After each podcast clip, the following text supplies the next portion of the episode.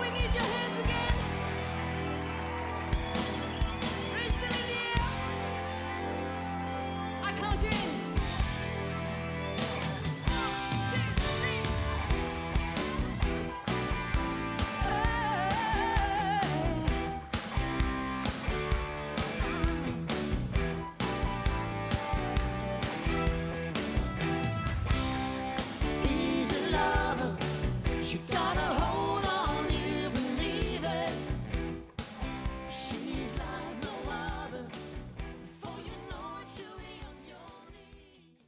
Всем привет, это подкаст «Манда и карма».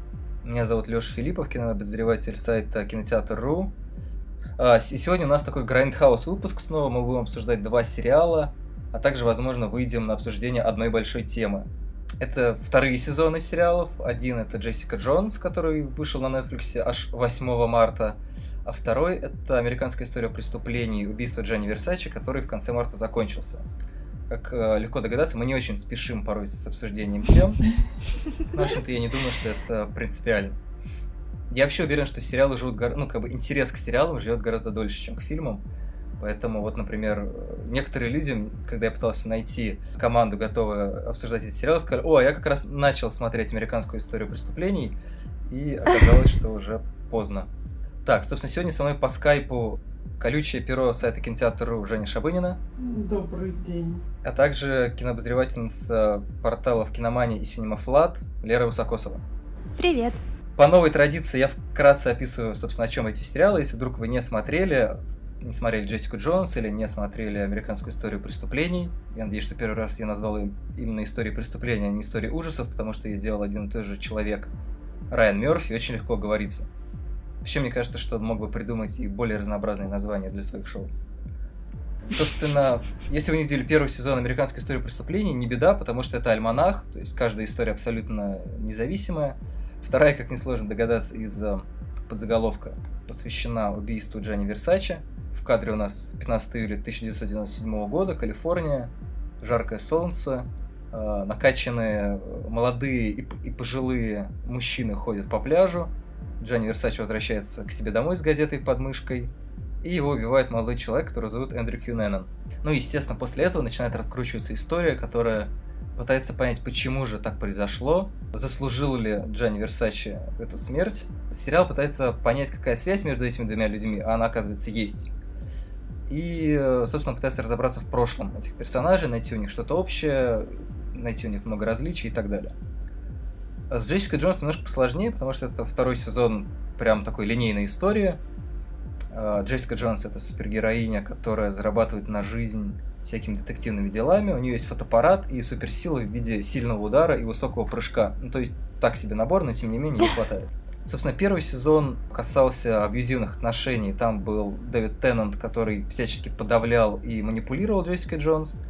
Второй сезон уже больше посвящен манипуляции, которые проводят родители и окружающие. Вообще, как бы второй сезон, на мой взгляд, превращается в такую галерею чудовищного мира, который пытается всячески тобой манипулировать. Ты от этого впадаешь в депрессию, страдаешь и так далее, и так далее. Вот если вкратце это так, но как бы там, если говорить именно о сюжете, то поворот связан с тем, что на столе у Джессики Джонс стоит коробка с прахом ее родителей, которые попали в автокатастрофу и погибли. Ну, собственно, поэтому она росла не в своей семье, а в приемной.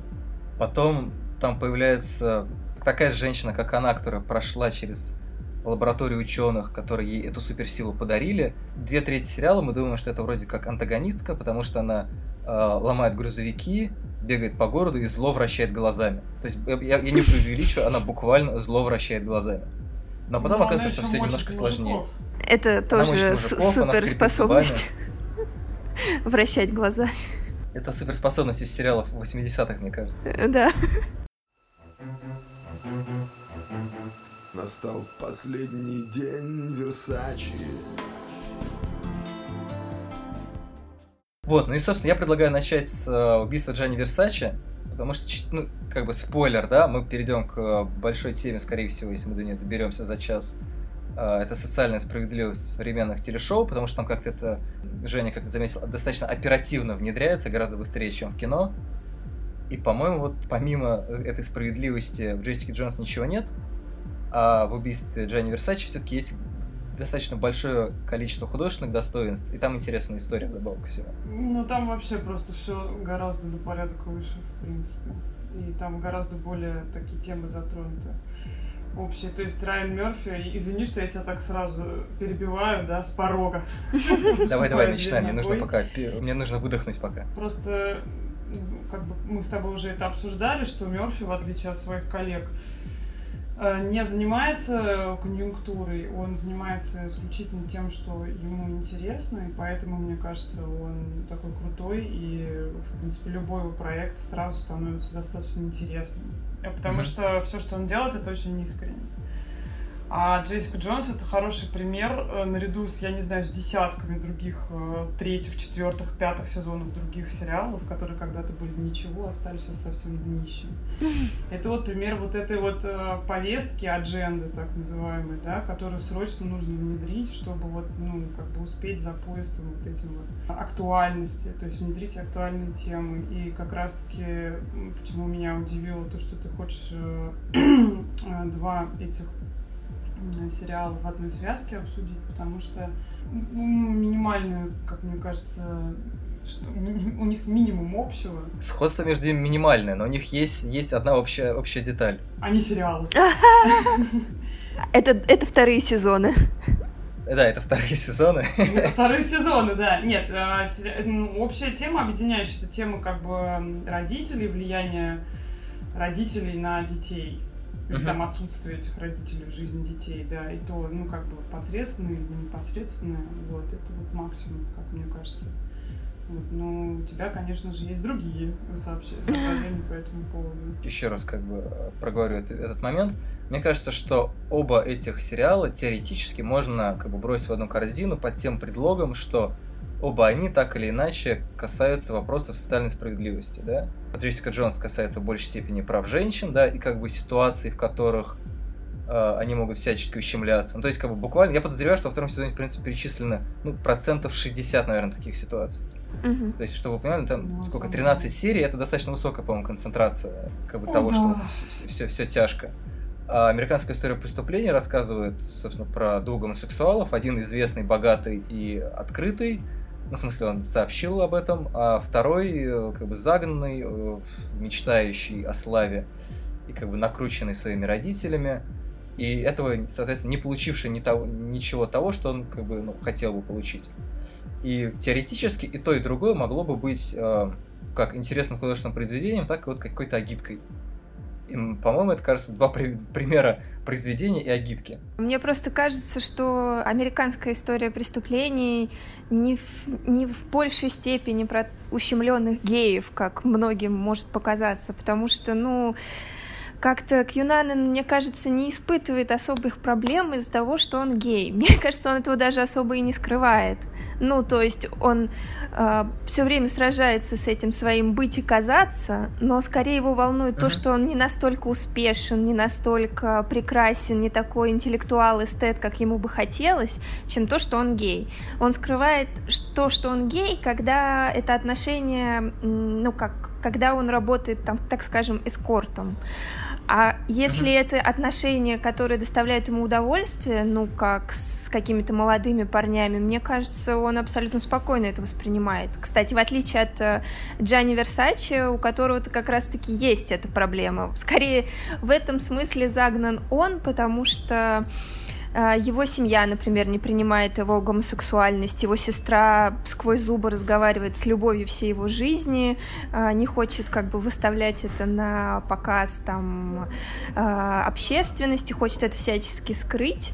Вот в, это, в этом смысле скорее загнан он, чем Кьюнанен. Ну, вот этой вот Ну, я гомосексуальностью. подразумевал под загнан все-таки криминальную ситуацию, да. То есть там, наверное, не, не, не точно выразился, Да, потому что там показано еще некоторое количество персонажей, которые испытывают э, в связи с этим э, некоторое внутреннее неудовлетво- Ну, неудовлетворение. это да, да, да, согласна. Ну, я полностью согласна с тем, что сказала Лера, просто э, есть еще такой момент, что вообще, мне кажется, Мерфи, ну, то есть так получилось, что в этом сезоне всплыла эта тема, да, там, ну, коль скоро один, э, два главных героя как бы геи, да, причем вполне себе открытые. А, но мне кажется как раз, что вот Мерфи всеми силами пытался как раз ну, немножко увести от э, фокуса от этой проблемы Ну, да. в другие проблемы. То есть ему уже это не особо интересно. Ему интересно что-то другое. Интересно как раз вот это вот быть и казаться. И может быть даже, знаешь, тут гораздо более большая тема а, прослеживается, наверное, как, которую поймут, ну, те люди, которые выросли вот как раз-таки в эпоху там становления интернета, то есть это 30-летние сегодняшние, это э, люди захваленные, захваленные в каких-то там соцсетях там ранних, да. Мгм. вот, и ко- которым просто какая-то куча посредственности в комментах э, постила какой-то молодец, какой-то талантливый и так далее. И по сути это ничем не отличается от вот этих вот родителей, которые там а, в далеком там 80 каком-то или 70 каком-то говорили там своему сыну Кьюненону, что ты, ты такой особенный, ты такой замечательный. То есть это даже уже выходит за пределы американской мечты и становится такой действительно проблемой ну, захваленности. То есть то, Мгм. как, каким образом это может вообще ну, сказаться на жизни человека.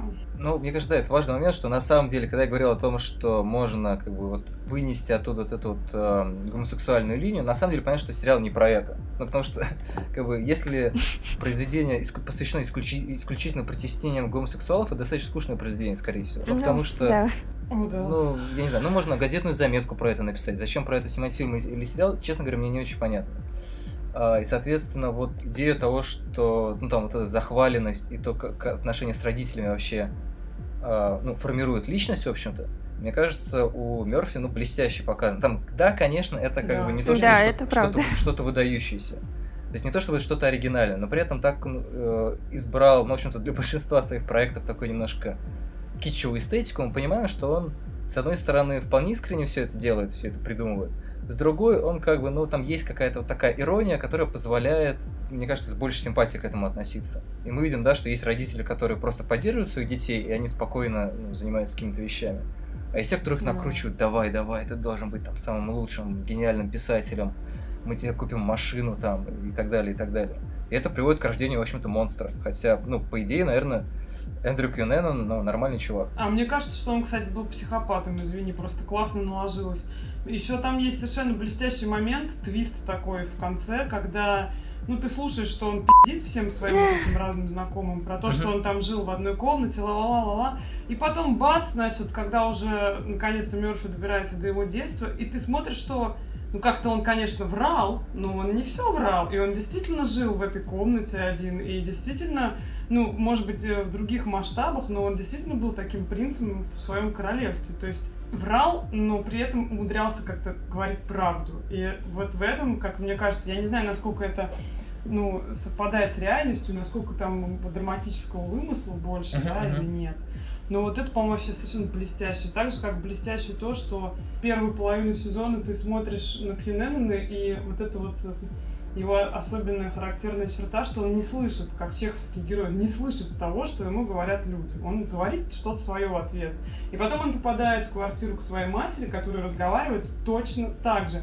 И вот у Мерфи как раз, э, в отличие от многих, наверное, сегодняшних там шоураннеров, там сценаристов, у него есть вот эта тема, что он на таких мелочах выезжает, не проговаривая ничего вслух, по большому счету, там, ну, то есть он не говорит, вот, смотрите, типа, все это из-за матери. То есть ты сам это подмечаешь и, ну, делаешь какие-то свои выводы. И это, по-моему, вообще высший пилотаж. Как и много-много других очень классных деталей, которые в целом делают этот сезон дико угнетающим, на мой взгляд. Ой, его очень сложно было смотреть. А мне, кстати, кажется, что его сложно было смотреть э, примерно серии до шестой, что ли. Ну, он был такой реально очень напряженный, очень страшный. Триллер, блин! Особенно та серия, где он убивает своего этого блондинистого любовника и друга своего убивает. Это была просто жуткая серия, которую, ну, хотелось Да, прикрыть абсолютно. глаза и не смотреть, а вот как-то под конец немного съезжает в какую-то сентиментальность. Ну, мне так показалось. Как-то последние серии три, наверное, мне было довольно скучно смотреть. Вот это вот был пик, вот, этот, вот это убийство и все, что последовало за ним. А дальше, ну, такое, типа, ну, окей, про- просто шло к концу, к логическому. Мне вот интересно, насколько Мерфи вообще, что он хотел. То есть, я, правда, вряд ли он, конечно, что-то хотел, но такое двоякое отношение к Юнену, что в конце у тебя есть ощущение, то из него действительно же могло бы вырасти что-то очень крутое, а не случись этой истории с папашей, Да, да, да. в общем-то, разбил эту мечту. То есть он там учился в хорошей школе, он действительно был очень интеллектуальным парнем. А может быть, он действительно был развинченным психопатом, и по большому счету, ну, люди и при гораздо боль- больших потрясениях оставались людьми. А тут такая история, которая могла бы случиться там с кем угодно, но тем не менее после нее, после нее мальчик по- поехал сначала жить с какими-то старыми пидорасами, а потом убивать. Ну, это довольно странно. Почему со старыми пидорасами, с достойными членами общества? Не, нет, слово пидорас в этом... Для тех, кто думает, что я что-то против имею, нет, просто мне нравится, как слово звучит. Я хочу сразу оговориться. Да, ма- маленькая э, ремарка, Лер, извини, я с- Тут нет гомофобов. Просто мне, кстати, очень нравится, что, в принципе, можно, опять же, да, возвращаясь к тому, что можно этот сериал воспринимать как историю про угнетение гомосексуалов, да, в котором якобы мир делится на гомосексуалов и натуралов. Но мне кажется, на самом деле, это мир, который делится на людей и пи***расов. То есть вот именно людей, которые себя ведут абсолютно, абсолютно просто чудовищно. То есть ты понимаешь, что они все жуткие манипуляторы, ублюдки, Это, ну, у них есть какая-то жажда там славы, самоутверждения, чего угодно, есть их жертва. И, и как бы это не имеет отношения ни к чему, там, ни к полу, ни к э, э, сексуальным предпочтениям, ни к чему. Просто вот есть как бы люди, которые готовы тебя использовать, есть люди, которые там мечтают о какой-то фигне. Вот, ну, как бы нормальной фигне. Лёш, ну ты же говоришь о классовом неравенстве. Это фильм о классовом неравенстве. Какая разница, какого ты вероисповедания или сексуальной ориентации? Просто есть как бы те, кто могут, и те, кто хотят. Вот, и, и вот это вот разница. Тем не менее, они есть в обоих классах. Как бы. Нету, мне кажется, такой прям чистой линии, что типа вот, значит, есть э, богатые люди, которые тоже плачут, и есть э, бедные, которые плачут все время. То есть это, безусловно, про- проводится параллель между как бы двумя классами, но при этом показано, что все равно, ну как бы, да, они разные, да, как бы между ними огромная стена, в общем-то, из э, везения, да, или еще, или еще каких-то вещей, но при этом и там, и там есть как бы огромное количество нормальных людей и сволочей. как бы. Ну, то есть он по всем, по всем фронтам, э, ну вот, ну такой как бы уравновешивающий. Кто там сволочь, расскажи мне. Э, отец Кьюненена. Ну, он тоже не сволочь, он просто тоже Не, ну, безусловно, ве- да, мы верит можем, в- пон- во по- что-то свое. каждого из них. Ну, как бы, да, там нет безупречно хороших людей, безупречно хороших сволочей, там все какие-то такие, у всех есть что-то, что может их оправдать. Но, кстати говоря, возвращаясь немножко назад, мне все-таки кажется, что был у Кьюненена шанс стать нормальным человеком, когда вот он понял, что отец это такая одна большая профанация, и все, что он делает, это одна большая профанация. И он бы мог стать нормальным человеком, когда он, например, пошел в аптеку, чтобы устроиться на работу, но вот в тот момент, мне кажется, он сломался, потому что он вроде бы и хотел, но не смог сказать правду вот в тот раз. И с этого момента началась вот эта вот бесконечная лавина вранья. Ну, то есть он попытался признаться там что ему нужна работа и что как бы все в общем пошло не так, как ему бы хотелось, но он не смог, потому что там э, человек этот вот а- а- а в аптеке смотрел на него продавец там как-то презрительно, как ему показалось, оценивающе, уничижительно и все, и он не смог этого вынести, потому что он привык там оправдывать самые высокие ожидания своих родителей, например, там быть лучше, быть лучше всех, там и так далее. И вот тут он сломался и все, и вся жизнь пошла по по наклонной. Ну, вообще-то просто глав- главный его авторитет, но оказался развенчан, поэтому он оказался разобран. Вы еще знаете, про что забываете? Ну-ка. А, отец Кюненона не просто какой-то профан или какой-то просто жулик. Он, блин, филиппинец в Америке. Ну да. И это как бы вообще-то огромная тема. То есть ему для того, чтобы попасть туда, куда он попал, когда он там получил эту работу у каких-то белых боссов, реально нужно, ну, я не знаю, прыгнуть э, выше своей головы. Мгм. И это опять же история, во-первых, про классовое неравенство, во-вторых, про расовое там неравенство и ну про, про вообще про неравенство на всех уровнях, понимаешь, которое рождает, а жизнь красивая, она вот она. И как бы и американская мечта, которая Мгм. якобы для всех вот доступная, понимаешь, вот эта вот иллюзия доступности. При этом Версачи-то он тоже как бы не американец, он итальянец. Он приехал там из своей деревни или откуда он, я, честно говоря, не знаю. Но э, разница между ним и Кьюненом в том, что Версаче работал очень упорно, и он об этом говорит прямо, что типа труд, труд, вот больше ничего. Да, он там, там вот эта Да. сцене, где они то ли действительно встречаются, то ли якобы встречаются, говорит, разница не в том, что ты хочешь сделать, а в том, что ты сделал. Ну, типа, это самое Мгм. главное. Конечно, очень легко рассуждать, да, когда ты живешь там в своем особняке или, там, не знаю, общаешься с кем-то по скайпу, о том, как, значит, э, сыну филиппинского, кто он там был, торговец э, акциями на Брокер, бирже, да. Ну, брокер, да, как ему правильно было себя вести и так далее. Ну, как по ощущениям, просто, ну, действительно человек, который мог, ну, нехило так подняться, да, у него как бы были все для этого Мгм. данные. На самом деле, ты знаешь, вот нет. Вот мне, опять же, ну как бы данные были, извини, что я тебя перебиваю, но там еще есть такой момент в самом начале, когда он говорит, что типа вот равные шансы у нас, но ты вот, сука, поднялся, а я почему-то в жопе, да, сосу старых, ну, каких-то мужиков. Понимаешь, как будто перед нами вот такая, типа, типичная пушкинская тема Моцарт и Сальери там, да? Кью Неннон не был модельером, он не, он не был кем-то, понимаешь? Он, он всю жизнь только хотел, он ничего... Одно дело, если бы вот он, у него были бы тоже какие-нибудь задумки, он бы там был модельером, что-то такое. Но у него кроме желаний ничего не было. То есть не то, чтобы ему патологически не везло. Этого нет. Это вообще прикольная достаточно иллюзия. Непонятно, за что он так разозлился на этого Версача. Совершенно непонятно. Вот лично мне до сих пор. Ну, Кстати, он же, он же даже в школе уже говорил, типа, а какая у тебя единственная мечта? Какую бы ты, что бы ты попросил у Бога? Он говорит, ну я, я хочу быть э, что-то известным или великим, Да, но на уникальным. каком основании не совсем понятно. То есть ну, просто. это, это же вообще Великим пустой кем? звук, это Известным ничего не значит. Известным Кью Ненноном? Ну вот да, понимаешь, то есть он же, не- он уже пальцем о палец как бы не ударял, ну то есть вообще ни в какой сфере. Это, Это довольно да. странно. То есть его претензии к Версаче вообще очень странные.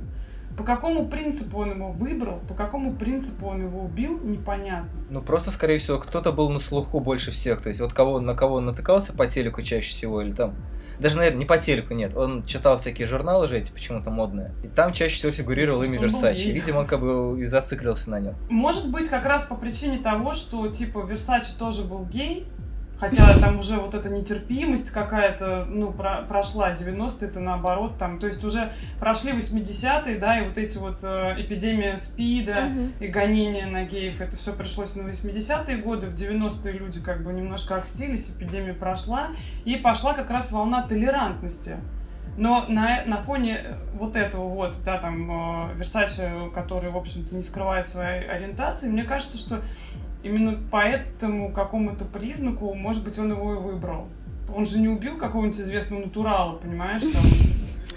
Блин, вообще, это, это Кеннеди, очень, очень например. странно. Почему он это сделал, вот непонятно. Ближе к последним сериям, когда он уже в этом плавучем доме прячется, ты думаешь, ну как бы, ну вот, э, у него, наверное, был какой-то план, и он его придерживался. Он его выполнил. Что дальше-то? Он еще, кстати говоря, и убийства эти тоже, они же очень, как сказать, э, спорадические, компульсивные. То есть понятно еще, почему он там убил, например, бойфренда, да, Да. своего бывшего. Ну, еще можно понять. Да и вообще вариантов у него не особо много оставалось. Еще даже можно понять, почему он морпеху убил. Но дальше вот Хорошо, я даже понимаю, почему он мог убить своего этого престарелого любовника. Просто потому что да бесит он его уже, он его достал. И то, что он богатый, вот как раз из зависти, да? Мгм. Ну что, блин, непонятно, почему он убил Версаче совершенно. Вот так. Это была не совсем компульсивная история. Это было запланированное убийство. Все же так и непонятно, были ли они действительно знакомы. Если честно, мне уже в какой-то момент стало казаться, что это все его фантазии. Ну, то есть... А, вот, кстати, да, есть такой момент. Просто на- нанюхался типографной краски, ему привиделось, что Нет, нет, мне кажется, что в какой-то момент он действительно слегка уже поехал на собственной значимости и на, и, и на всем просто. Он настолько по- начал верить сам в свое это все вранье, что ему уже привидеться могло все что угодно. В том числе и встречи с Версачи и все что угодно. Не, вроде бы они были знакомы, просто вот тут, э, по-моему, Райан Мерфи проявил очень большое уважение к семье Версачи и тем, кто до сих пор Мгм. жив, и не стал там ворошить кучу всякого говна, потому что, по-моему, я не знакома с историей всего этого, но где-то я что-то читала, что как раз когда произошло это убийство, пресса, значит, хорошенечко взялась за Версачи. Мгм. вот, и там полилась какая-то адская грязь про эскорт и про все Да, такое. да, То есть, было, вероятно, было. они действительно были знакомы. И действительно парочки оргии как бы встречались. И может быть что-то между ними произошло, и что мы не узнаем никогда, потому что оба мертвы э, и не давали интервью. Вот. Ну, в общем, да, просто Мерфи в этом плане решил как бы, ну, не трогать, не трогать. Он, это вообще же не про Версачи фильм, Да, это а точно. про Кьюнена. Теперь вы знаете, что нужно загуглить для того, чтобы с интересом провести вечер. Да-да. Кстати, я не знаю, мне кажется, сюжетного объяснения, возможно, в сериале действительно нету, но мне очень нравится версия про то, что это такой немножко античный сюжет, да, где есть как бы боги и простые смертные. Естественно, в роли бога выступает Версачи, который очень любил вот эти все Да. греческие орнаменты использовать Мгм. в там, своих этих, там, не знаю, что-то, платья, костюмы и так далее. Ну, да, даже там, в общем-то, постоянно этот узор, он там фигурирует и на его вилле, и в там, Ты рубашках, забываешь, что у него ходит. шильдик это медуза. Да, медуза, Вот голова этот, медузы Гаргона. зна- Знак. Да, Ага. да, да, да. Вот, и, соответственно, мне кажется, это такая как раз история о том, что вот вдруг человек, ну, как бы обычно происходит немножко наоборот, да, то, что там Бог кому-то хочет отомстить. Но сюжет, когда человек хочет там отомстить Богу и верит, да, что вот как только голова как бы покатится по лестнице, тут же, значит, грянет молния и что-то изменится. То есть это тогда нем- немножко вставляет как бы всю эту историю на место, и ты понимаешь, что теоретически возможно, да, как бы убийство Джанни Версачи действительно могло что-то якобы изменить вот в этом как бы сломавшемся и параноидальном мире Эндрю Кьюненнона. Мгм. Вот, вот в тот момент, когда он почему-то начал вот действительно видеть дихотомию, да, где на одном, на одной чаше весов есть голова Джанни Версачи, а на другой бешеная слава и бешеная уникальность, собственно, Эндрю Кьюненнона. Мгм. Может быть, это интересно. Там же есть даже подобие пантеона, да, то, что Донателло, она вполне себе похожа там это, правда, никак не обыгрывается, но она похожа на ту же Медузу Гаргону, да, которая является логотипом. Мне кажется, она похожа на Геру, которая была одновременно и э, сестрой, и женой э, Зевса. Да, Если кстати, что-то да-да-да. пошло, чувак. Да. Вот. И она такая же ревнивая сучка, как и Гера. И никого вообще ко всем ревнует. Но при этом, как мне кажется, очень классный персонаж. Вообще Круз офигительно сыграл ее, конечно. Э, учитывая их адскую непохожесть, вообще сыграть вот этот акцент сделать очень классный. Ты очень ей сочувствуешь, как, особенно в момент, когда она там классно, когда она сидит с этими другими дизайнерами, которые такие крутые, и они так клево рисуют эскизы. А она Да-да-да. ничего этого не умеет, но ее готовят, там экспресс-метод Джанни Версачи, там, если я умру, бизнес перейдет тебе. Ведь, блин, вот он перешел же, действительно, это же очень круто. То, что она сделала, это вообще просто выше всяких похвал. Ну, круто показано, мне очень нравится. А что она сделала, кстати, я, я вот не в курсе. Она сделала так, что ты до сих пор знаешь, что такое Версачи, понимаешь? То есть э, а- а- а бизнес остался в Ну да, семье. дом Версачи Мгм. То есть остался ничего домом не Версачи. изменилось после смерти. Остался дом Версачи, остался вот этот вот стиль какой-то определенный, да, там, Мгм. то есть они нашли там дизайнеров, разумеется, еще при жизни Версачи, я думаю, там на него работал уже там целый штат дизайнеров и всяких гномиков. Ну, вряд ли он один все это рисовал, да. Ну, понятное дело, что нет, когда ты уже работаешь как бы, ну, в таком массовом производстве, тут, тут, разумеется, ты один это не делаешь. Но Действительно, о, Мерфи польстил, как мне кажется, ну, не безосновательно этим сезоном этой семье. Отда- отдал должное. Да, только они, ты они все равно не впечатлились. Ну, кстати, Донателло Пенелопе Круз отправила букет цветов, так что ей как бы сразу все... Ну, как бы ей, наверное, не нравится сериал, Они же факт. вроде по- подруги, поэтому она просто сделала такой А. красивый жест. Насколько мне известно, Пенелопа, прежде чем принять предложение сыграть Донателлу, позвонила Донателле и спросила, не против ли та. О, кстати, я вот этого не знала. Ну да, было дело, потому что как бы, ну, опасно, опасно, люди-то живы. Могут и засудить, как бы. Вот, да. А, меня на самом деле последнее только соображение по поводу американской истории. Понятно, что там все, как часто бывает, ну, наверное, даже всегда бывает у Мерфи, а, очень интересно эстетически решено, и там и по цветам, и по, интерьерам и так далее. Моя Мгм. любимая шутка, по-моему, в первой серии, это когда, собственно, женщина-детектив, которая, я, я не помню, как зовут актрису, Даша как-то там, из э, оранжевого хит-сезона. Да, да, да. Когда она приходит на допрос в какой-то там э, отель или еще куда-то, ну, то есть она там хочет э, какие-то свидетельские показания взять. И, не знаю, мне кажется, что это специально, буквально запрограммированный Мерфи прикол был, потому что она была в футболке того же цвета, что и стены в этом здании. Собственно, почему мне в этом видится прикол? Потому что на протяжении всего сериала мы видим, как одежда, цвета и все прочее, да, там они бывают яркие, они бывают совпадающие Ага. и так далее. Насколько человек, в принципе, превратился в вешалку для вещей, да, и как бы учитывая, что у нас речь про индустрию, про Ага. моду, про славу и про все это вместе, это как раз работает таким образом, что человек становится буквально не человек украшает место, а место и рубашка украшает человека. Да, это Ну да, это такое, как, знаешь, в американском психопате просто неймдропинг из всяких э, э, лайбаков. Вот примерно то же самое. А, и вообще он сделал просто весь этот сезон э, таким каким-то розово-бирюзовым, вот таким вот, как э, этот Майами. То есть э, практически каждый кадр это вот прям 90-е бьют тебе по глазам. Музыка еще. Но при этом, да, мне очень нравится, что, ну, как я уже говорила раньше, э, содержание с формой, они вот все время в таком резонансе, диссонансе находятся, потому что вот все такое цветастенькое, веселенькое, а при этом ты смотришь, и у тебя реально там, ну как ты смотришь триллер, и тебе не по себе, по большому Там рушатся судьбы, да, а при этом там веселые Ну нет, желтенькие нет. пола. Ты знаешь, вот эта серия, когда он убивает первого чувака, Морпеха, приезжает вообще в гости к своему бывшему бойфренду, там такая угнетающая обстановка. Ужасная просто. просто Тебе просто не хочется смотреть. Тебе все время страшно, блин. И вот это вот клево. Действительно круто снято. Мерфи молодец. Я фанат Мерфи, если что. Ну, я на самом деле тоже. Хотя мне, вот, например, первый сезон «История преступлений» не понравился, я его даже не смог досмотреть. Но Ну, планирую come on. попробовать еще раз. Попробую еще раз. Там, вот там как раз про то вообще, как женщина становится объектом, как легко вообще сделать так, что, ну, сбить как бы спесь с женщины, да, вытащить из-под нее там трон и любую власть, просто начав что-то говорить о ее внешности. Там вот эта прокурорша, которую играет Полсон, там же ее всячески вообще изваляли в грязи в СМИ, там, начиная от ее дебильных кудряшек и заканчивая какими-то фотками архивными, где она голышом на каком-то пляже. И там сначала тебя может сколько угодно раздражать этот персонаж, но в конце ты уже настолько ей сочувствуешь, потому что она просто делает свою работу, она хочет посадить мудака, любимца. А люди обсуждают, э, как, что она выглядит как стерва там, да, или что у нее сиськи обвисшие, и это ужасно просто. Вот. Мерфи, блин, он всегда был, сука, впереди планеты на самом деле. Они еще даже не начали говорить про эту несправедливость по отношению к женщине, а он уже целый сезон про это снял. Он же снял сезон даже не про Симпсона, а про эту бабу. То есть это все время, это уже вот второй сезон у него вот так вот, что типа он берет какое-то преступление, да, и тебе по большому счету, ну как бы убил, не убил, там он, не он, неважно уже. Вот, ты смотришь на людей, которые попадают в эту историю, и как развивается их жизнь, как развиваются их характеры. И вот это круто.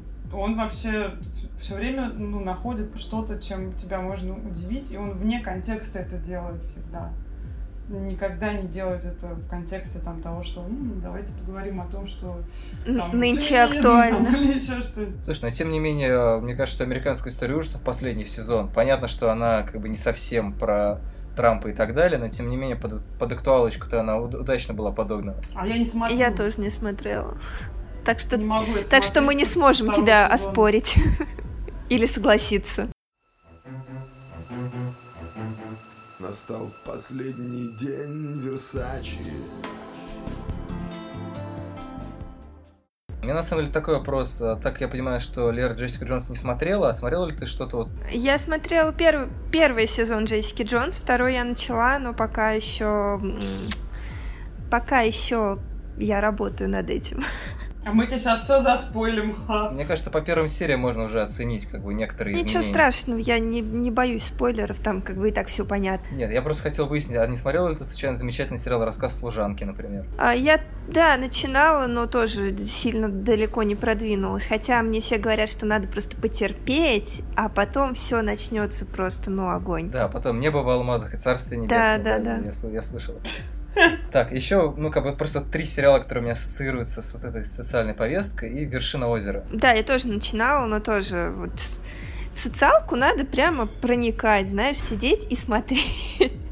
Прям заставлять себя, а потом втягиваешься. Ну, хотя с американской историей Просто преступлений, сезон, конечно, это было норм. не так. Ну, нет, нормально, да, но... Ну, как тебе сказать? Надо настроиться. Вот Если не попало в настроение, то не попишешь, собственно. Подождите, друзья, вот а никто из вас, может быть, я не знаю, если уж мы говорим про ассоциации, там, да, ну ты прям совсем так взял, там, типа, рассказ служанки, вершины озера, ну это прям, во-первых, рассказ служанки, это по книге... господи, Маргарет Этвуд. Да, Маргарет Этвуд, которая, в принципе, ну, как бы оголтелая феминистка. И Да-да-да. она там хрен знает когда написала эту ужасную книгу. 80-е, по-моему. Вот, я ее читала, и, господи, блин, это было ужасно. На вершину озера тоже он очень-очень такой феминистский, но, то- ну, опять же, первый сезон он вышел еще до вот этих всех историй с Вайнштейном, Мету, вот этой всей лабуды. Вот. Например, есть такой сериал, который называется «Хорошая борьба». Сейчас идет второй сезон, и я каждый понедельник прям реально умираю, когда его смотрю. Просто частичка меня умирает, потому что они в прошлом году, когда запустились, они все время говорили про Трампа, а теперь они говорят про Трампа, про расовую вот это вот все, про женщин и так далее. Короче, это спин хорошей жены. А, То точно. есть там остались все второстепенные персонажи, но они убрали, собственно, главную героиню и оставили там вот ее Пустое место. сотрудников. И всех этих веселых Хорошее место. второстепенных судей. И Я так обрадовалась, когда он вышел, потому что «Хорошая жена» был действительно крутым сериалом. Ну, не без косяков, но, по крайней мере, он был в свое время довольно долго аполитичным, а потом они решили немножечко про Россию что-то, какую-то хуйню снять. У них очень плохо получилось. А сейчас там просто каждая серия Трамп, феминизм, русские. Трамп, феминизм, русские. И вот это, на мой взгляд, самый просто сногсшибательный пример того, как хреново влияет вот эта повестка из жизни, когда ее ну, адаптируют вот очень на скорую руку в этих вот сериалах, причем с очень левым уклоном, как бы, прям вот сильно левым уклоном, и это некрасиво. Ну ладно, давайте, пока мы не углубились сразу в левые, правые и прочие уклоны, буквально 5 минут посвяти- посвятим все-таки Джессике Джонс. Ну, она в этом плане, кстати, ничего так даже. Джессика Джонс еще ничего во втором сезоне. Ну, в принципе, ты знаешь, да, по сравнению вот с тем, что я только что рассказала, нормальный такой, они, ну, так, чуть-чуть уклоняются. Он, в принципе, невыносим по другим причинам, но это уже не соотносится с, э, ну, с проблемами реального мира, как мне кажется. Просто я, я не знаю, как вам первый сезон. Мне казалось, что он достаточно любопытный, и он как бы и кинематографически довольно неплохо был сделан. М, То есть, да, э, у Ну, Netflix есть всегда такая проблема, что там как минимум три серии лишние, но они почему-то, я не знаю, они не могут снять супергеройский сериал, который состоит не из 13 серий. И чаще всего не хватает фантазии для того, чтобы на самом деле эти 13 серий вытянуть. Поэтому начинается, у нас есть главная героиня, и как бы у нее есть какой-то лейтмотив. Но еще мы сделаем пять других персонажей, у которых будут похожие проблемы, чтобы вы поняли, какая у нас тема сезона. И в итоге, ну, в общем-то, сериал, который мог бы идти там 8 серий, например, он превращается в 13 серийный. Ты знаешь, кстати, он же вышел, кажется, больше года назад, ну, первый сезон. У меня такой Слушай, какой-то... года три прошло на самом деле. Да, вот. И мне Да все время казалось, когда я, к- когда я услышала, что выходит второй сезон, мне казалось, что я тогда посмотрела два сезона. И я думала, ну как же так? Какой второй сезон? Там же было их два, это третий. А вот, ну да, какая-то она такая продолжительная довольно-таки. Нет, а просто весь прикол был в том, что это, по-моему, был 16 или 15 год. Потом там выходили всякие защитники и так далее. Да, есть, да, да. Ну, может быть, два года назад. Точно он вышел не через год. Мгм. Потому что там это было очень странно, но, видимо, это было, видимо, перенесено в связи с э, выходом защитников. Как-то это все заживали, как я читал где-то, что, значит, Мелисса Розенберг, которая шоураннер э, Джессики Джонс, ей, типа, во втором сезоне дали больше свободы, и тут же, как бы, вот, это парадокс Netflix на самом деле. Потому что я полностью за авторскую свободу и так далее, и то, что они подбирают периодически фильмы, где-то авторская свобода идет в разрез с какими-то студийными представлениями о прекрасном, ну, на мой взгляд, это обычно все равно так или иначе довольно любопытно. Но при этом, как только Netflix в своих проектах, э, я делаю сейчас кавычки, э, дает авторам свободу, как я это вижу, это превращается почему-то в какой-то абсолютный маркетинговый ход, как будто они берут вот несколько хэштегов каких-то очень популярных и просто Time's выкручивают up. их на максимум, как с очень странными делами было, на мой взгляд. Как вот со вторым сезоном Джессики Джонс, где как бы история просто пропала. А ты можешь привести примеры вот еще того, что ты говоришь? Я, честно говоря, вот так вот не очень понимаю, о чем ты. Пока вот мне сходу приходит в голову два примера. Очень странные дела, в которых, по-моему, во втором сезоне просто немножко их понесло. То есть они такие, так, у нас есть классный успешный сериал, которому нужен второй сезон. Что у нас любит? Ну, э, Что любит в этом сериале? Любит детей, любит отсылки, Там что-то монстров. еще, не помню. Так а при чем здесь авторская свобода? Авторская свобода была в первом сезоне, а во втором сезоне, как ты еще раньше сам же говорил, пришли люди с калькуляторами. Срубили баблишко, да. При этом это, это выставляется как, как авторская свобода. То есть, потому что ну, все говорят, ну да, как бы мы, мы сами все это сделали. Братья Дафферы, они говорят, такие, не, ну как бы мы, мы сами все это придумали, да, как бы, ну вот мы до конца не знали, что там будет, но как бы у нас была свобода. Ну, если это свобода, да, которая похожа, как будто к ним пришли мужики с калькуляторами, ну, по-моему, это печально. И это вы называете Джонс Пришли свободой. мужики не с калькуляторами, к ним пришли люди с- со значками Time's Up. Да. Ну, мужчины, женщины, неважно. Хотя, может быть, кстати, и мужчины, вообще не удивлюсь. Какие-нибудь очень расчетливые. Потому что это реально кажется такой жу- жуткой конъюнктурой. То есть вот когда была история про абьюз, мне казалось, что это вот прям, что это прям классно. Потому что это тема, которая в кино и сериальных комиксах никогда не поднималась, ну, насколько я так вспомнил. Обычно, как бы там огромное количество поводов для размышления про, там, не знаю, абьюз и так далее, да, когда, ну, в общем-то, персонаж за счет там того, что он классный супергерой, он подавляет кого-то, кто рядом с ним находится. И тут берут как бы героиню, там, это, конечно, достаточно толсто, но она как бы физически очень сильная, но при этом она очень слаба психологически. И это всячески обыгрывается. Когда во втором сезоне начинается то, что она ну, просто сыплется. То есть мы видим, что проблема сериалов, которые я не могу досматривать, да, типа той же, того же рассказа «Служанки» или «Вершина озера» второго сезона, который я все-таки посмотрел целиком, то, что, по-моему, там есть некоторые проблемы с концентрацией, да, то есть если э, у Netflix проблемы с тем, что им не хватает концентрации событий на 13 серий, то у некоторых других сериалов как раз всяких тем, Супер еще чего-то слишком, слишком много, да, поэтому ты смотришь это, и там прям вот есть такая шкала, да, как вот Звягинцев, и дальше Джессика Джонс там. с- Ой, слушайте. К слову о сериалах с высокой концентрацией, недавно вышел на Netflix, по-моему, тоже сериал «Соучастники» или «Соучастник» с Керри Миллиган и компанией, который просто настолько он затронул все проблемы, которые можно было затронуть. Это всего четыре серии, мини-сериал, но там мигранты, абьюз, э, там права женщин, э, Time's Up, там все просто, там все. И при этом, кстати, довольно-таки интересно. Но спасибо Господи, что это всего лишь 4 серии, потому что если бы это было, например, 5, то, ну, там как бы к четвертой уже начинает тошнить немного от остросоциальности этого сериала. Я думаю, что если было больше, Слушай, было ну я, бы я еще начинал его хуже. смотреть, правда, всего 5 минут посмотрел. Ну, как бы, это, это, не репрезентативно, но я хочу сказать, что он достаточно бодро сделан.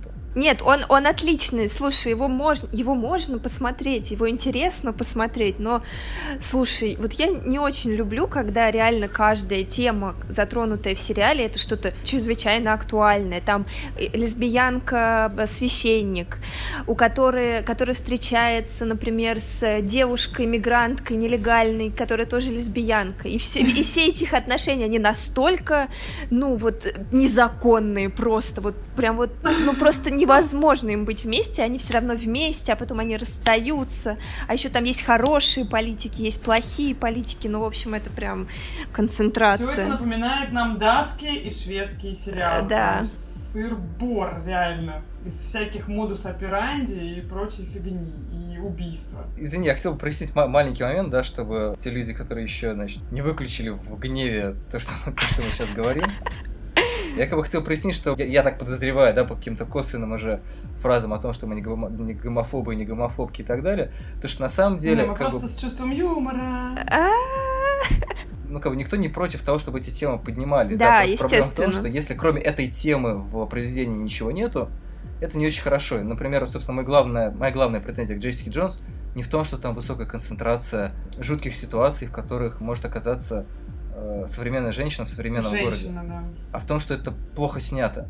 Я, я прям специально пересмотрел кусочек первого сезона, Ага. он снят просто голов на 5 выше. Он, на- он- он гораздо круче придуман банально. Ты знаешь, Лёш, мне кажется, что это просто, как тебе сказать, когда первый сезон зарабатывает некий кредит доверия, во втором сезоне люди расслабляются. Да, это точно. По, по теме качества.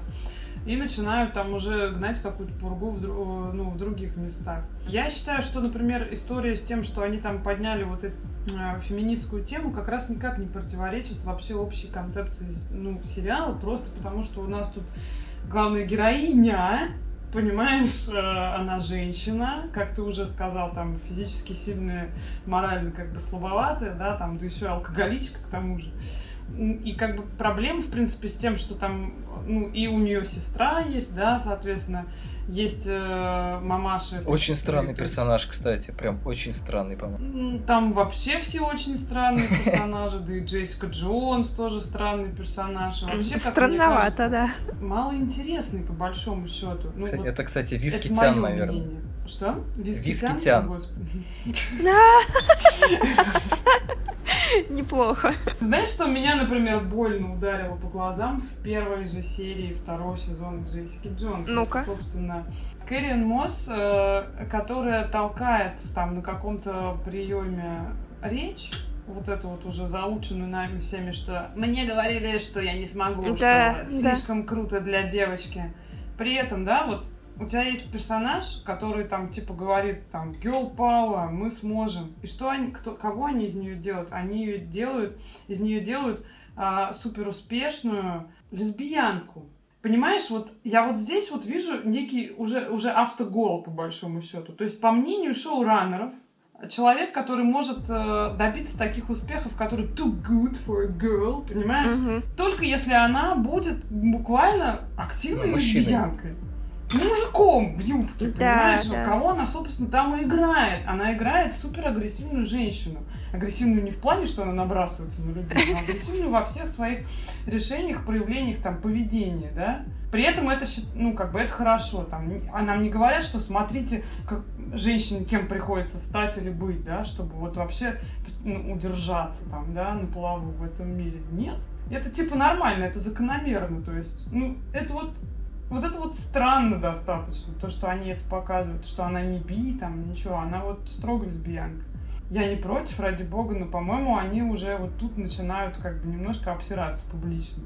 Если они хотят что-то сказать про то, что, типа, power. Ну, кстати, интересный вопрос. Действительно подразумевается то, что ты как бы видишь... Ну, то, то, что, в принципе, я думаю, многие считывают из Да этого это послания. на под- вообще на, поверхности. Вот эта вся СЖВ война, да, то есть э, война за социальную справедливость, она чаще всего имеет такое свойство, как вчитывание, да, то есть когда вот, вот буквально начинает разбираться каждая деталь, там, наличие, отсутствие чего-либо, и мне кажется, что это та же вещь, которая может ударить по самим произведениям, которые стремятся, да, как бы соответствовать каким-то прекрасным идеалам. Когда ты начинаешь э, их же языком а, разбирать их же произведения или их же речь и разговаривать с ними на их же языке, ну, по большому счету, да? Если это люди, которые придираются к любому твоему слову или там к любой твоей мысли, то ты точно так же начинаешь а, скрупулезно анализировать их произведения. И выясняются вот такие вот интересные моменты. Мгм. Вот как вот этот момент с э, адвокатшей. При этом, ну, я не знаю, мне не показалось, что там как-то совсем э, так уж прям вот эта вот тема social justice warrior прям раскрыта. Мне кажется, нет, там вот, например, ну, не хватает э, этих эм, трансгендеров, например, не хватает. Не помешало бы добавить. Или там было, или я пропустила. Что-то как-то вот не было, да, потому что в последнее время такая это на третий сезон, на самом деле, я думаю. в Америке, как минимум. А где же вот эти все темы про м, местоимения нейтральные, да? Их как бы нет. Так что ты знаешь, Джессика Джонс еще ничего, Леш, она нормальная. Слушай, а, кстати, интересный вопрос. А вообще много ли сериалов с трансгендерами-то вообще? Чувак, бесстыдники. Вот последний сезон, даже, по-моему, предыдущий был сезон, где... Ну, они круто стебут как раз всю эту тему. Это самый лучший сериал в том плане, что они всегда отражают вот эти вот эм, социальные какие-то нововведения, но они их, они их клево простебывают. Там, например, самые крутые геи на свете. Там чувак этот, который а, из неблагополучной семьи, такой весь эм, криминалитет. Когда он приходит в паб, наконец-то, да, вот где он вырос вообще, практически вот в этом пабе, и говорит, что типа, ладно, чуваки, я гей, всем похуй, понимаешь, никто не реагирует на это. А, вот такой момент. Или там клевый момент, когда Иэн начинает встречаться с чуваком, трансгендером, и этот чувак э, знакомит его со своими друзьями, и там как раз начинается весь этот сырбор с тем, что типа не называй меня она или он, называй меня они, там they, them, вот это вот все. Ага. И он такой, так, блядь, погодите, я что-то слегка запутался, что-то... И они просто как бы ему ликбез какой-то проводят. И все это очень классно. И вот знаешь, как раз вот то, как делают в «Бесстыдниках» шоураннеры, мне очень нравится. Потому что они тебя вводят в курс дела, в курс проблемы, что типа сегодня на улицах наших городов вот так, между прочим, тоже бывает. Вот. И при этом это не напряжно. Ну, то есть тебе не говорят, э, типа, веди себя так, будь толерантным. Тебе говорят, что типа, смотри, какая штука. Ну, имей в виду. Вот и все. И это классно. Мне это очень нравится. Но смотри, получается, что это как американская история преступлений, достаточно ироничная. Вообще, бесстыдники достаточно ироничные штука. Я тоже не знаю, там... Я просто говорю о том, что, ну, вот вся, вся, ну, одна из проблем, возможно, в принципе, с любыми произведениями и с э, продвижением любых идей, она в интонации.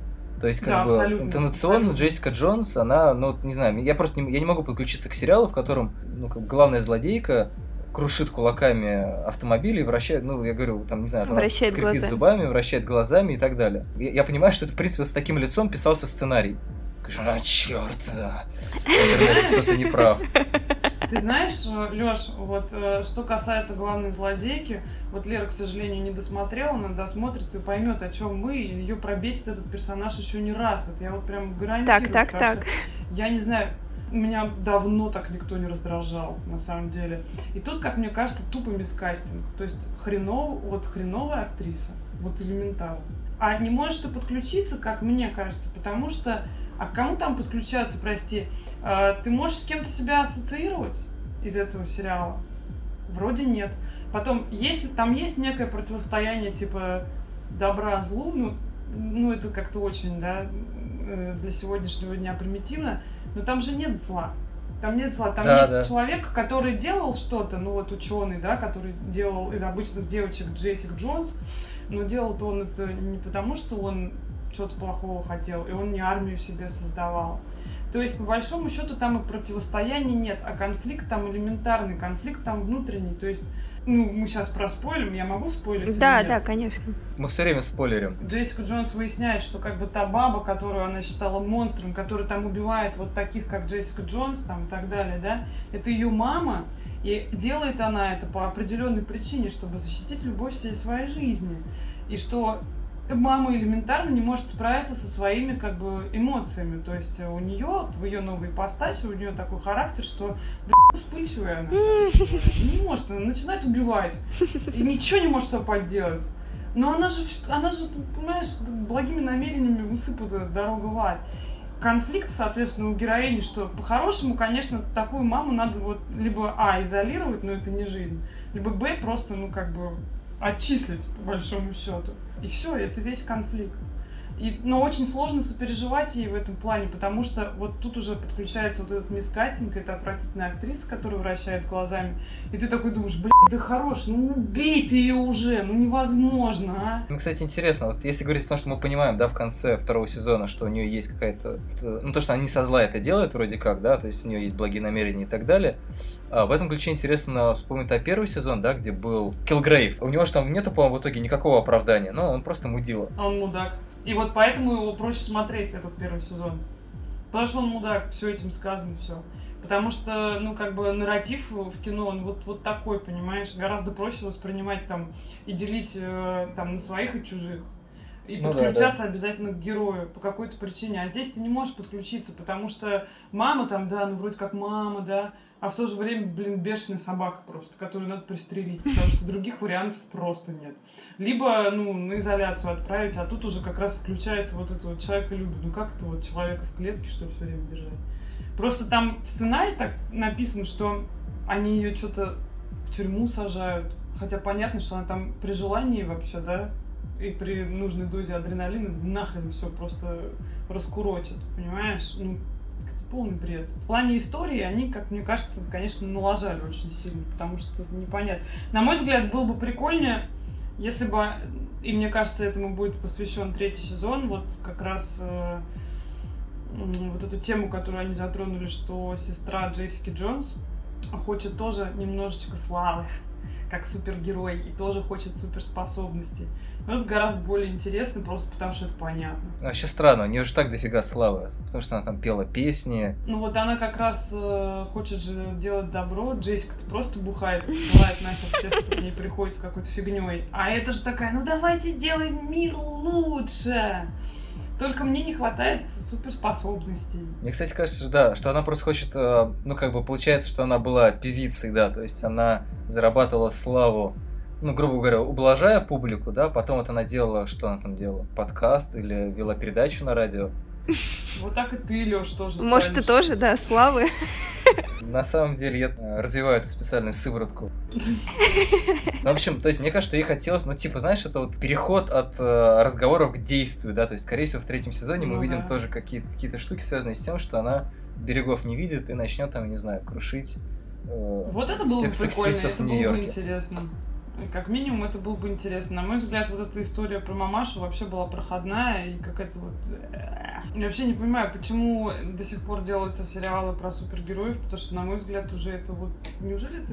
Ну, как бы, какие у них рейтинги? Вот никто не смотрел, мне кажется, А что... у Netflix никто не, не может узнать рейтинг. Да? А почему? А- Они сами себе За- У них все рейтинг. закрыто. А, Хитро. Никто не знает, на самом деле, вообще смотрит ли кто-нибудь сериалы Netflix. Круто, это было бы интересно вообще узнать. Ну, то есть мы понимаем, видимо, про статистику только тогда, когда выходит второй сезон или не выходит второй сезон. Ну, да, Хотя они, по-моему, уже даже в минус готовы работать, судя по тому, что они производят. за идею. За третий сезон Джессики Джонс. Настал последний день Версачи Я просто хочу сказать, что сейчас мы скорее наблюдаем картину, когда наши любимые сериалы портятся.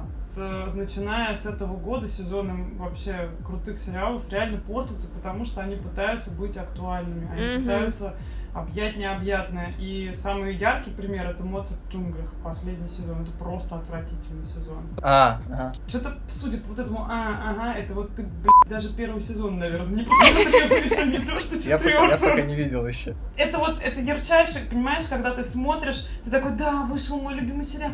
Ты включаешь, ты понимаешь, что там вот это говнище, как бы. Не потому, что мне не нравится эта тема, а потому что, как бы, вот, ну, они ее так насильственно впихивают, и они, знаешь, это примерно как, как в России, когда хотят очень быстро что-нибудь вот насадить, да, там, типа, так, у нас православный ренессанс, ну-ка быстро все воцерквились, как бы. Ну, это же процессно, это должно уйти какое-то время. То есть какую-то тему ты должен все равно внедрять там вот не с наскока, да, а вот, ну, вот как-то постепенно. Это же неплохо, в принципе, Мне нравится этом словосочетание православный ре- ренессанс, а не православное возрождение. Ну. Ренессанс — классное слово. The Я православный надеюсь, что просто меня, меня поняли все, кто все, кому нужно, то, что, что я имею в виду, что это насильственное внедрение какой-то темы, которая идет в разрез с концепцией, которая эту концепцию нарушает, нарушает всю конструкцию, как бы, и делает из одного сериала, кино или там еще чего-то, да, совершенно другой продукт, направленный совершенно на другую, а конкретно вот таргетированный просто какой-то, понимаешь, становится. Мгм. И это мне не нравится. То есть, вот, например, хороший пример хорошего социального сериала, ну это, простите, экранизация, это маленькая большая ложь. Там невозможно придраться, просто потому что он в начале такой. Потому что это история про это. Про абьюз там, да, вообще про все. Про всю несправедливость и проблем женщин вообще современных в этом мире. Ну, если бы он начинался, я не знаю... Это вот, знаешь, вот посмотрим вообще, во что превратится сериал «Карточный домик». Вот просто интересно Мгм. после всей этой истории посмотреть на новый сезон, который, кстати, будет заключительным, но я думаю, что там этой херни про мету и прочую хуйню будет очень много. Настал последний день Версачи. На прощание я хотел скинуть такую мысль, может быть, вы сможете быстро сориентироваться и как-то ее прокомментировать. Я только писал про очередной проект Netflix «Затерянный в космосе», я уже немножко проспойлерил как бы эту идею, но у меня есть ощущение, что сейчас как бы какие-то критерии социальной справедливости, они, к сожалению, в разговоре о кино начинают заменять то, что вот раньше, знаете, как у Бэткомедиана, когда для тебя кино это сюжет и мотивация персонажей и ничего больше. Все остальное тебя вообще не волнует. А, То есть ты Ну, всю да. кинематографию поверяешь как бы вот каким-то на- очень простым набором критериев, который, возможно, просто не работает в том мире фильма, с которым ты имеешь дело. И мне кажется, такая же фигня может быть и да, там, с, каким, с какими-то примерами равенства и так далее, и так далее. То есть понятно, да, почему это может вводиться в каких-то современных произведениях. Но вот сейчас, например, на ММКФ показали Офелию, которая, ну, понятно, как бы гамлетовская история рассказана с точки зрения Офелии с поправкой на феминизм. Ну, говорят, что это достаточно без... э, Бездарно. сказать, беззащитно. Без лика. Без М- интересно. Мы тебе сейчас накидаем.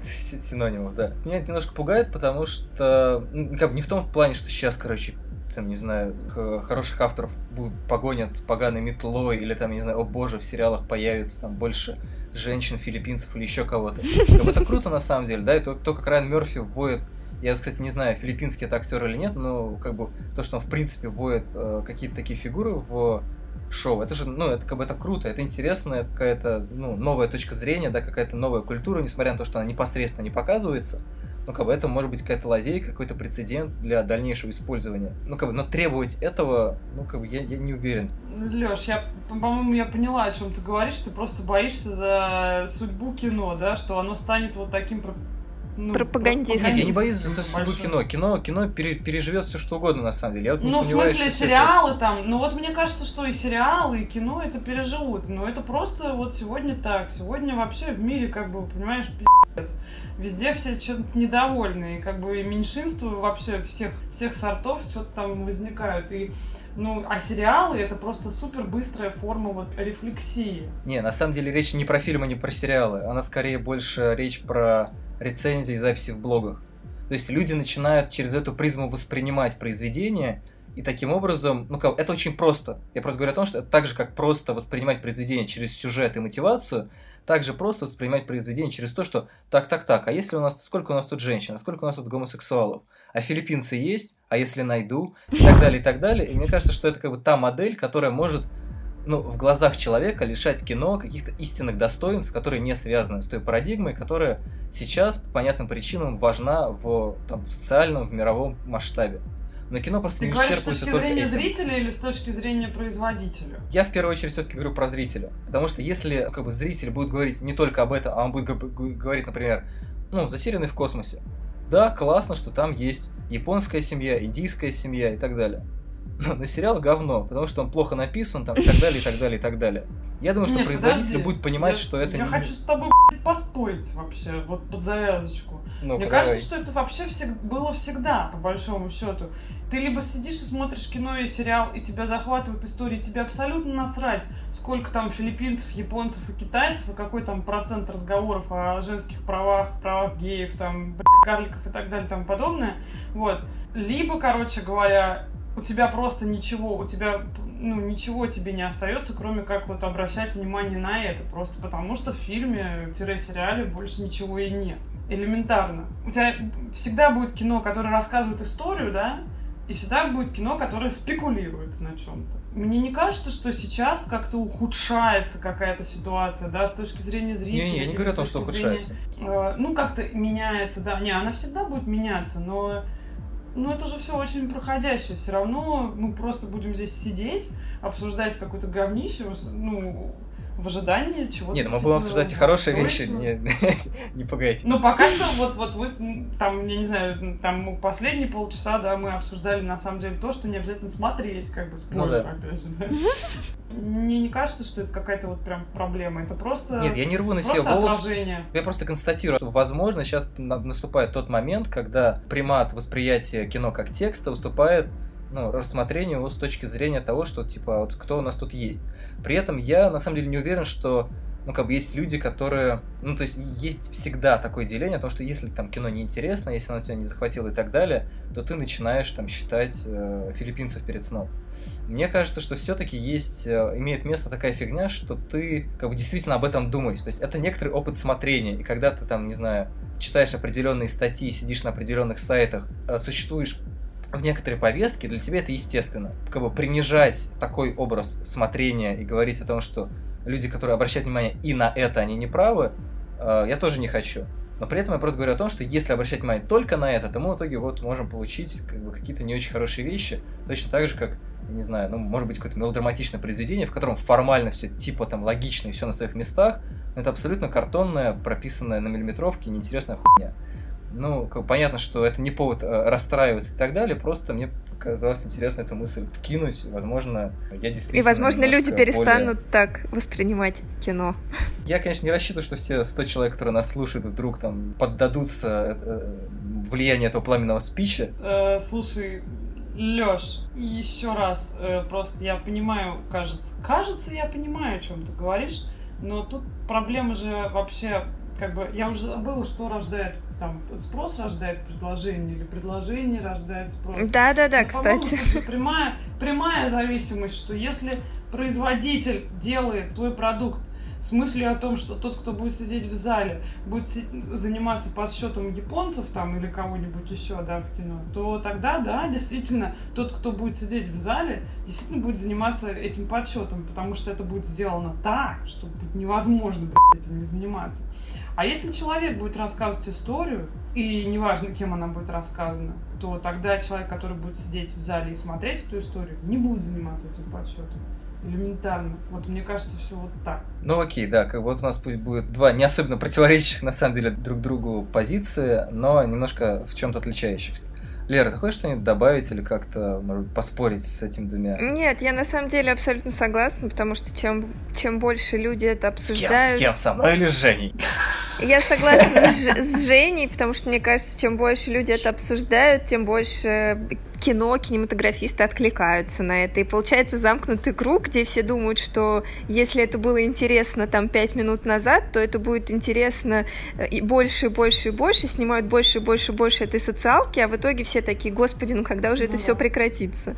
Ну, как бы. Так что в какой-то И это прекратится. в какой-то момент это действительно прекратится. Просто надо потерпеть. Просто надо смотреть что-то другое, да. Просто лозунг подкаста. В какой-то момент это прекратится. Просто надо потерпеть. что? Что смотреть?